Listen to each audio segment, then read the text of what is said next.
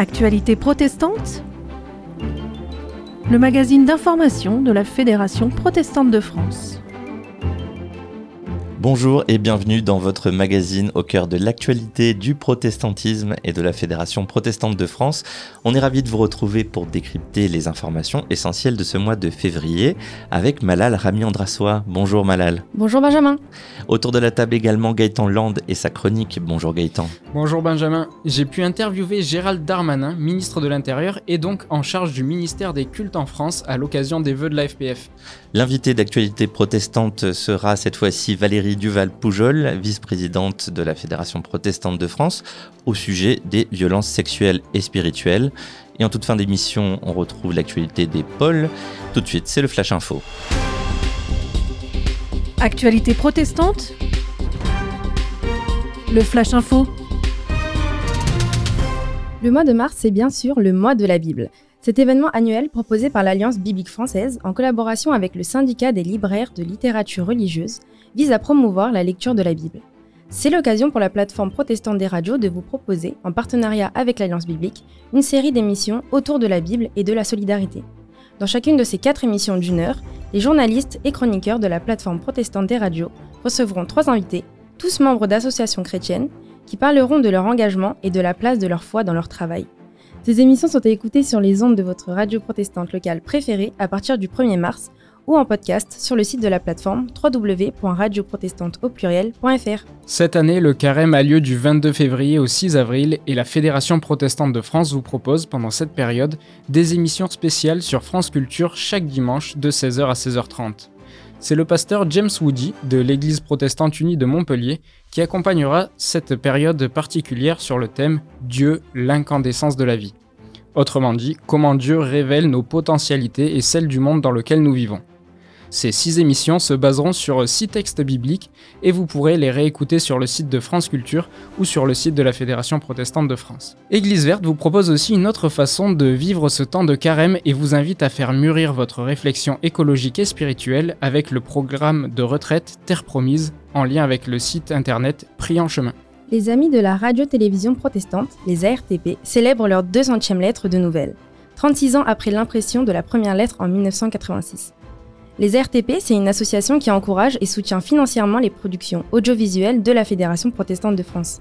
C'est grâce à ces dons que la FPF a pu finaliser le studio radio dans lequel nous sommes en train d'enregistrer. Si vous entendez ma voix, c'est grâce aux ARTP. La 200e lettre de nouvelles envoyée aux membres de l'association dépoussière les anciennes lettres marquantes, comme la toute première, celle émouvante lors de la disparition de Michel Schaeffer, responsable du service radio, ou celle des 100 ans de la FPF. Si vous voulez en savoir plus ou rejoindre les ARTP, Rendez-vous à la une du site protestantauppluriel.org. C'était le Flash Info et tout de suite, dans À votre écoute, Gaëtan Land est allé interroger le ministre de l'Intérieur, Gérald Darmanin, à l'occasion des vœux de la Fédération protestante du 31 janvier dernier. Actualité protestante. À votre écoute. Bonjour monsieur le ministre de l'Intérieur et euh, ministre en charge des cultes. Vous étiez à la cérémonie des vœux de la FPF le mois dernier et le président de la FPF vous a interpellé sur plusieurs points. Euh, qu'est-ce que vous avez particulièrement retenu? Ah ben comme toujours euh, avec la fédération, il y a d'abord un esprit, me semble-t-il, très constructif vis-à-vis de la République. On sait que les protestants, j'allais dire dès leur naissance, ont accompagné le mouvement républicain. Il y a d'éminents républicains protestants, bien évidemment, qui ont contribué par l'esprit évidemment qui les animait aux valeurs, parfois aux droits même de la République, et notamment l'aspect extrêmement laïque euh, du fonctionnement du protestantisme en France est, une inspiration, je crois, pour chacune et pour chacun euh, d'entre nous, quel que soit son, culte ou son opinion.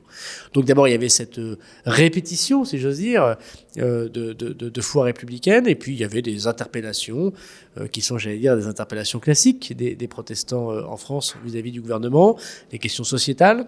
La fin de vie, vous savez, est un texte que présentera le, Parlement avec le gouvernement dans, pas très longtemps et pose des questions évidemment très importantes pour les, pour les religions et singulièrement pour le protestantisme. L'immigration, l'accueil de l'étranger, je le sais, et euh, ce qui traverse euh, l'esprit euh, protestant et singulièrement de ces associations humanitaires. On pense à la CIMAD, mais, pas simplement.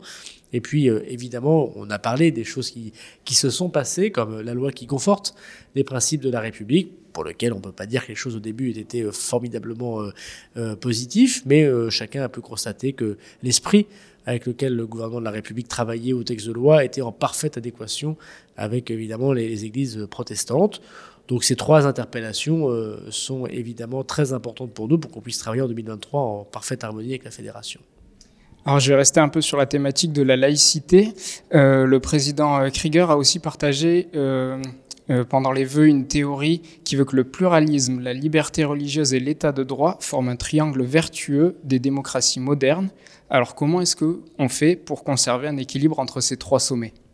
Alors en tout cas, c'est un triangle euh, extrêmement fort et qui base la démocratie française. Alors je ne sais pas si la démocratie française est une démocratie moderne, mais il est certain que c'est ce trio qui fait que nous sommes une démocratie euh, très aboutie et que le pluralisme religieux, hein, euh, les guerres de religion sont les, guerres les plus sanglantes, l'opinion religieuse, pour parler comme la Déclaration des droits de l'homme et du citoyen, est une opinion extrêmement forte, qui a souvent été combattue, et parfois combattue euh, mortellement, et la liberté religieuse est, une, preuve avancée d'un régime euh, politique dans, dans le sens démocratique du terme. Il faut donc faire très attention parce que le pluralisme religieux est, une grande richesse, et euh, soit parce qu'une religion peut combattre une autre religion, soit parce qu'une sorte d'athéisme généralisé peut repousser les religions dans leur retranchement, euh, et notamment par les agressions extrêmement importantes qui existent contre les, religieux, quels qu'ils soient, ou contre les croyances, euh, on, peut voir un recul de ce pluralisme religieux. Évidemment, il faut combattre cela. Et en même temps, dans un régime démocratique, l'État n'a pas à dire, nous semble-t-il, laquelle des religions il préfère, lequel doit-il financer et lequel doit-il euh, promouvoir. Donc il y a un équilibre. Cet équilibre, je crois que c'est celui de la France depuis quasiment un siècle et demi euh, désormais. Et les protestants nous ont apporté euh, en premier l'équilibre bien avant les juifs, bien avant les catholiques, bien avant les musulmans. et, et c'est leur travail sans doute qui nous pousse euh, à garantir cette pluralité euh, religieuse. La laïcité, encore une fois, ce n'est pas la négation des religions, c'est la pluralité possible des religions en respectant le croyant et ceux qui ne croient pas. Et même dans l'espace public, on entend beaucoup de bêtises parfois en disant que la religion doit rester dans l'espace privé. Non, la religion ne doit pas rester dans l'espace privé, elle doit respecter les règles, bien évidemment, de l'espace public. Mais un ministre du culte a le droit de s'habiller comme il le souhaite, euh, un citoyen a le droit de s'habiller comme il le souhaite, bien évidemment. L'expression publique religieuse est une expression bienvenue à partir du moment où effectivement elle ne gêne pas les autres. Merci beaucoup, euh, Monsieur le ministre euh, de l'Intérieur et responsable des cultes. Merci beaucoup, merci à vous. Et vous pouvez retrouver les discours de la cérémonie des vœux de l'AFPF sur protestantpluriel.org. Tout de suite, on retrouve Méditation avec Denis Heller, pasteur de l'Église protestante unie de France à Agnières-sur-Seine-Bois-Colombes et président du comité d'aumônerie de la Fondation Diaconesse de Reuilly. Méditation Amos chapitre 5 verset 24 Faites jaillir le droit comme une source. Laissez la justice s'écouler comme une rivière débordante.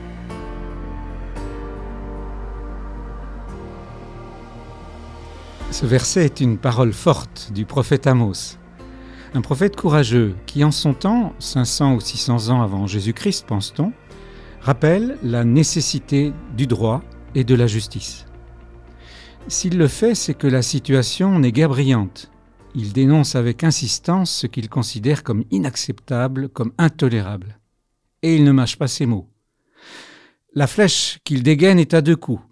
Tout d'abord, il crie, il hurle à l'injustice sociale.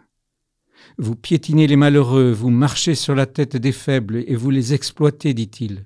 Vous maltraitez les pauvres et les vendez pour une paire de sandales, vous vous laissez acheter au tribunal et vous ne leur rendez pas justice. Inadmissible, scandaleux, d'autant que les riches s'enrichissent toujours plus sur leur dos. Et le comble. Deuxième coup porté, c'est que vous êtes fiers de vos belles cérémonies religieuses avec chants, holocaustes et sacrifices à n'en plus finir, comme si, je rajoute de mon cru, votre religiosité vous rendait sourd et aveugle aux injustices criantes. Il en appelle alors avec détermination au droit et à la justice, en s'adressant aux gouvernants, aux puissants, et aussi à une société tout entière. Il en appelle à des règles de vie qui construisent l'équité. Un exemple concret, révélateur de ce qui se fait. Lorsque vous vendez du blé au peuple, vous diminuez la mesure, falsifiez le poids, faussez la balance, dit-il. Vous créez ainsi vos propres règles de manière malhonnête dans le but de tirer avantage de toute situation. Soyez juste, soyez équitable. Et lorsque ces règles seront respectées, le droit sera respecté et la justice régnera. Mais notre prophète Amos n'invite pas seulement à observer le droit et à pratiquer la justice. Il dit plus. Il creuse plus profond lorsqu'il parle du droit comme d'une source et de la justice comme d'une rivière débordante. Pratiquer le droit et la justice ne consiste pas seulement à observer des règles et à se conformer à des lois et à des normes. Source qui jaillit et rivière débordante qui s'écoule sont l'image d'une vie relationnelle bouillonnante et vivifiante. Ainsi Amos évoque le droit et la justice comme si droit et justice étaient précédés par une générosité première, comme si droit et justice étaient l'expression d'une source de vie qui donne impulsion et sens. En effet, avant d'observer le droit et de pratiquer la justice à l'égard de tout prochain, et en particulier du plus faible, il y a ce droit que Dieu donne à tout être humain, quel qu'il soit. Le droit de vivre, le droit d'exister, le droit de se tenir debout, vivant. Il y a cette justice que Dieu donne à tout être humain, quel qu'il soit, par grâce. Une justice qui le rend digne, précieux, unique, aimé, aimable. Cette générosité première, telle une source, telle une rivière débordante, qui fait que l'autre rencontré, pauvre ou riche, malade ou bien portant, est une sœur, un frère, à accueillir, à la lumière de cette dignité inconditionnelle et débordante. Alors quand le groupe de bénévoles reçoit chaque lundi à la commission des aides de l'entraide de l'Église protestante unie de Bois-Colombes une personne sans papier ou sans domicile ou dans la précarité. Elle cherche bien sûr à ce que droit et justice soient pour elle respectés.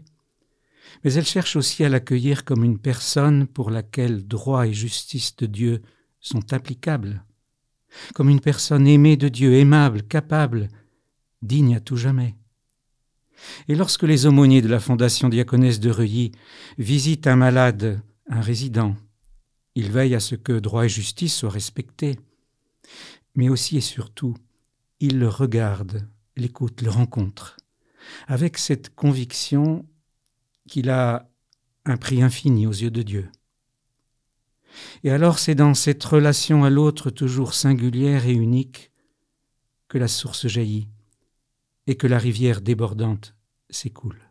Merci beaucoup, pasteur Denis Hilaire, pour cette méditation Valérie Duval-Poujol est l'invitée d'actualité protestante et nous parlerons ensemble du délicat problème des violences sexuelles et spirituelles dans le protestantisme. C'est l'un des sujets majeurs de la FPF en ce début d'année. Actualité protestante. L'invité. Valérie Duval-Poujol, bonjour. Bonjour. Vous êtes vice-présidente de la Fédération protestante de France et présidente fondatrice de l'association Une place pour elle, qui lutte contre les violences conjugales. Récemment, la Fédération protestante de France a édité une réflexion et des recommandations au sujet des violences sexuelles et spirituelles. Et lors de son AG de janvier dernier, elle a pris l'engagement de mettre en œuvre ces réflexions et recommandations. Une première question, Valérie Duval-Poujol. Pourquoi la Fédération protestante se saisit maintenant précisément de ce sujet des violences sexuelles et spirituelles? Eh bien, il se trouve que il y a des victimes, des victimes de violences sexuelles et spirituelles dans nos églises, œuvres et mouvements protestants. Et c'est vrai que ce n'est pas quelque chose de nouveau, ça fait très longtemps. Toutes les personnes qui sont dans l'accompagnement de victimes faisaient remonter hein, depuis longtemps qu'il y avait aussi des, des cas dans nos églises, institutions protestantes. Mais il est vrai que le mouvement MeToo et puis le travail formidable de la SIAZ pour l'Église catholique nous ont vraiment euh, encouragés à nous aussi prendre nos responsabilités et à aborder ce sujet euh, sensible. Et hum, c'est vrai, on sait que tous les grands domaines, l'éducation, le sport, l'armée, euh, l'Église catholique, eh bien chacun a dû aussi euh, regarder, faire le tri, faire le ménage, regarder. Eh bien, il était temps aussi pour la fédération protestante, pour le protestantisme français, de prendre le taureau par les cornes et vraiment de, rendre justice, de rendre, de faire ce qu'il fallait pour ces nombreuses victimes. Qu'est-ce qu'une violence sexuelle provoque chez un individu court terme ou long terme pour comprendre bien l'enjeu de ce sujet Bien justement, l'originalité là du travail, c'est d'avoir abordé non seulement les violences sexuelles. On sait que là, c'est par exemple une femme, euh, une femme sur six hein, qui, dans la population française et donc aussi dans nos églises, subit des violences sexuelles. Mais c'est de l'avoir attaché aussi aux violences spirituelles. Le, le document là, le rapport sur lequel on a travaillé, a, a insisté sur le lien entre les deux. C'est une des spécificités peut-être dans nos milieux, c'est que souvent ça fonctionne ensemble. Une violence spirituelle, un abus spirituel, c'est une prise de pouvoir, une prise de pouvoir au nom de la foi. Souvent de la part de quelqu'un qui est en responsabilité, responsabilité euh, pastorale, hein, un pasteur ou, ou, un membre de conseil presbytéral, un, un enseignant de, de faculté. Et donc, au nom de la foi, en se servant de versets bibliques, en se servant de sa posture, eh bien, il va prendre le pouvoir et conduire la personne à, à des actes, du coup, contraires à, à son bien-être. Hein. Il peut y avoir une emprise, du coup, financière, il peut y avoir, ça peut, du coup, ensuite aller jusqu'à, euh, jusqu'au viol, hein, jusqu'aux relations euh, non consenties. Est-ce que euh, ces violences euh, spirituelles euh, sont la porte d'entrée pour d'autres violences au sein des églises? Voilà, c'est malheureusement ce que constate là le rapport, c'est que c'est oui. souvent, oui, cette porte d'entrée et qu'il y a un lien très fort, il n'est pas automatique, systématique, mais il y a un lien très fort entre ces violences spirituelles et sexuelles. Alors quand on vit ces, ces doubles ou triples abus, qu'est-ce que ça, provoque de négatif euh, sur la personne et, comment se relever? Alors je crois que pour ne pas être trop théorique, il est intéressant euh, dans le rapport de lire les témoignages. Le rapport commence par des témoignages oui. et il faut toujours incarner. C'est pas des sujets théoriques et abstraits, mais ce sont des souffrances, des conséquences sur des décennies de la part de ces personnes-là. On lit le témoignage d'une personne qui a été victime d'inceste par son père qui était conseiller presbytéral. On lit le témoignage d'une d'une paroissienne qui euh, du coup a été abusée par son pasteur. D'abord abus spirituel, elle se confie à lui et puis ensuite abus sexuel et puis on lit le témoignage de ce jeune homme qui est abusé par son chef scout, lui et toute sa fratrie. Et donc mmh. c'est très émouvant. Il faut lire ces témoignages pour qu'on se rende compte que c'est ni des numéros ni des statistiques, mais que c'est une réalité ici et maintenant dans notre pays, dans nos églises. Et c'est vrai que c'est un, parti pris euh, fort euh, de, de cet ouvrage, de cette édition de la fédération euh, qu'on peut retrouver sur le site protestant.org, d'avoir mis donc ces quatre témoignages en première partie pour donner d'abord la parole aux victimes. Autre question, Valérie Duval-Poujol. Les églises protestantes dans tout ça, en quoi elles sont concernées? Est-ce qu'elles sont plus concernées, moins concernées que d'autres? Oui, alors on s'est heurté à une difficulté, c'est qu'il n'y a pas la possibilité là de faire de statistiques confessionnelles dans notre pays et donc oui. on n'a pas à mener l'enquête de grande envergure qui a été celle de, de la SIAZ. Donc on n'a pas de chiffres propres là au protestantisme, mais ce que nous ont confirmé les sociologues ou les praticiens qui accompagnent les, les victimes, c'est que on est sans doute dans les églises protestantes dans des chiffres qui ressemblent à ceux de la population française. Et c'est ce qui du coup nous fait dire que voilà, il y a, y a, bien aussi ces victimes dans, dans nos églises.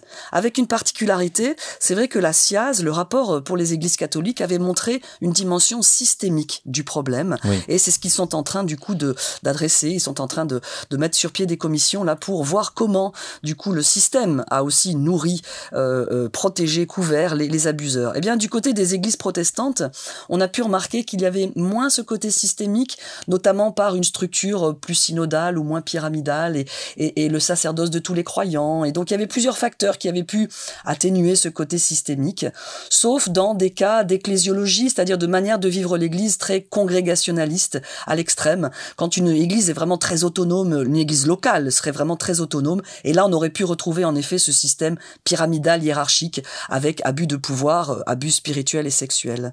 Mais donc c'était intéressant de voir la, la différence. Avec toutefois une remarque, c'est que même s'il y avait moins la dimension systémique, malheureusement on a aussi remarqué, comme dans l'éducation nationale ou dans le milieu sportif ou tous les milieux finalement une tentation du système de se protéger ouais.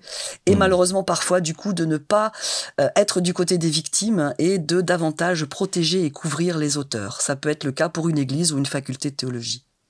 Alors, il y a aussi la délicate question du secret professionnel euh, attaché aux pasteurs ou à ceux qui ont des ministères dans, dans l'Église.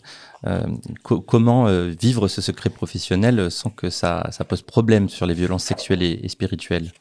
Alors la loi française euh, demande à ce qu'une personne en situation de secret professionnel, comme l'est le pasteur, s'il s'agit d'un mineur de moins de 15 ans et s'il s'agit de sévices graves ou de violences sexuelles, puisse du coup faire une dénonciation, puisse du coup, euh, euh, du coup faire ce qu'on appelle une révélation. Mais c'est vrai que la loi dit que c'est une possibilité et pas une obligation. Et du coup, ce qu'on aimerait, c'est pouvoir mettre en place un groupe de recherche qui puisse retravailler la question et encourager vraiment, comme un code de bonne pratique, comme un code de déontologie, encourager les pasteurs à clarifier ce point et que le pasteur se sente tenu, au nom de l'assistance due à toute personne en danger, de porter à la connaissance des autorités compétentes, du coup, ces crimes, ces violences sexuelles dont il aurait eu euh, connaissance. Alors, une dernière question, mais pas des moindres. Euh, concrètement, euh, quelle est la suite de l'engagement de la Fédération protestante de France sur ces violences sexuelles et spirituelles?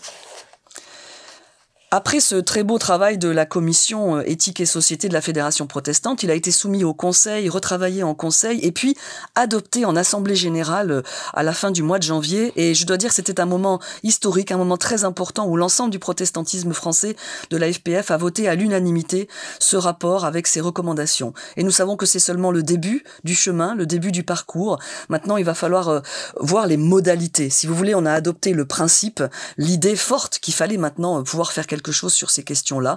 Mais maintenant, il y a toutes les modalités à mettre en œuvre. Et donc, nous allons mettre sur pied des groupes de travail, un groupe de travail en particulier sur donc le code de déontologie lié au secret professionnel et les procédures pour qu'on puisse vraiment clarifier quelles procédures, qu'est-ce qu'on fait, qu'est-ce qu'une union d'église doit faire quand euh, donc elle est euh, confrontée par exemple à un pasteur qui euh, qui a une plainte par rapport à lui. Et puis peut-être aussi une ligne d'écoute, un service d'écoute et mmh. d'accompagnement pour les victimes. On veut vraiment mettre les victimes au centre donc on a plusieurs idées, voilà, on va pouvoir travailler euh, sur ces questions-là, mettre sur pied des groupes de travail et qui reviendront envers vers l'Assemblée générale pour euh, du coup euh, mettre en œuvre ces, ces mesures. Et on aura l'occasion d'en reparler dans cette émission au fur et à mesure que ce travail se déploie. Merci beaucoup Valérie Duval-Poujol pour votre travail et votre engagement. Merci beaucoup. Et n'oublions pas aussi les numéros qui existent déjà et qui sont très importants. Le 3919 si vous êtes une femme victime de violence ou le 119 pour l'enfance en danger. Ce, ça, ce sont des numéros de la société civile qui existent déjà et qu'il faut toujours rappeler. 3919 ou le 119. Merci pour cet excellent rappel. Et à bientôt Valérie Duval-Poujol. Merci, au revoir. Tout de suite dans Au cœur des régions, Yannick Médor nous présente le pôle FPF de La Réunion. Actualité protestante. Au cœur des régions. Yannick Médor, bonjour. Bonjour. Vous êtes pasteur de l'Union des assemblées protestantes en mission à La Réunion et vous êtes président du pôle FPF La Réunion. Première question, est-ce que vous pourriez nous situer un petit peu euh, le contexte religieux euh, sur l'île de La Réunion?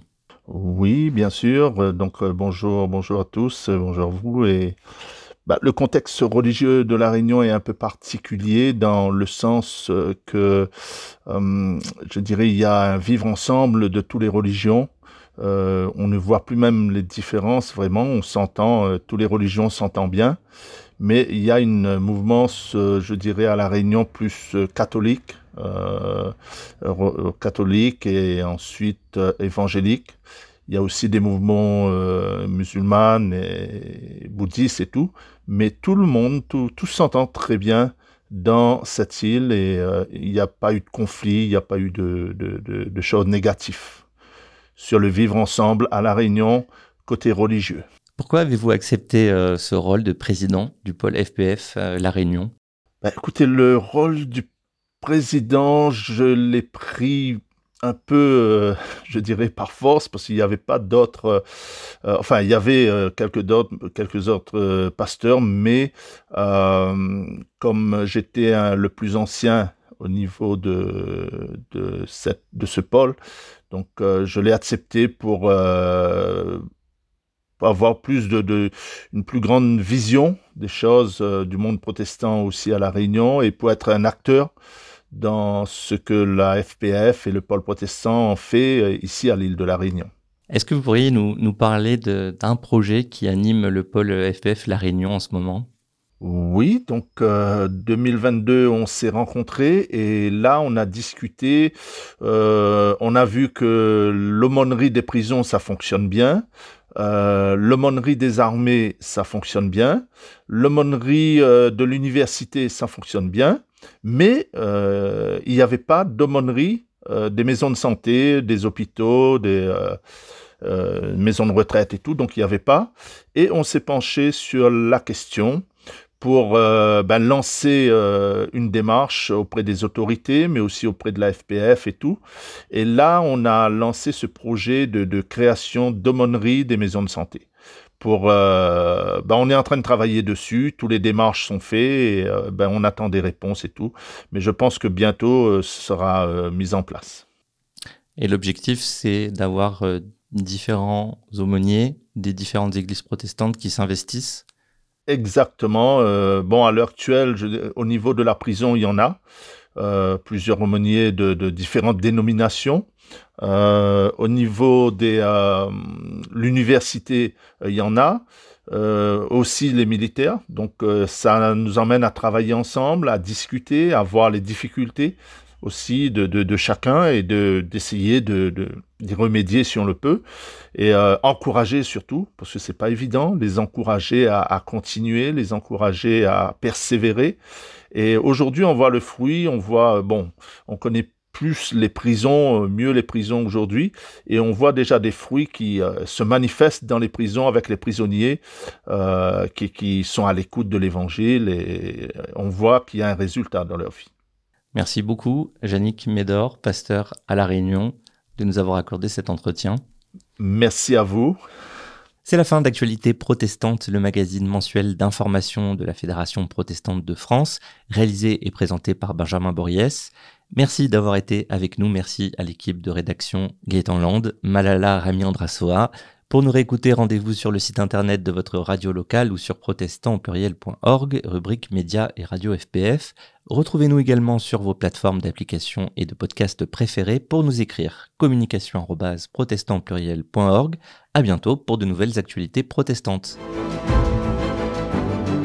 Actualité protestante Une production de la Fédération protestante de France.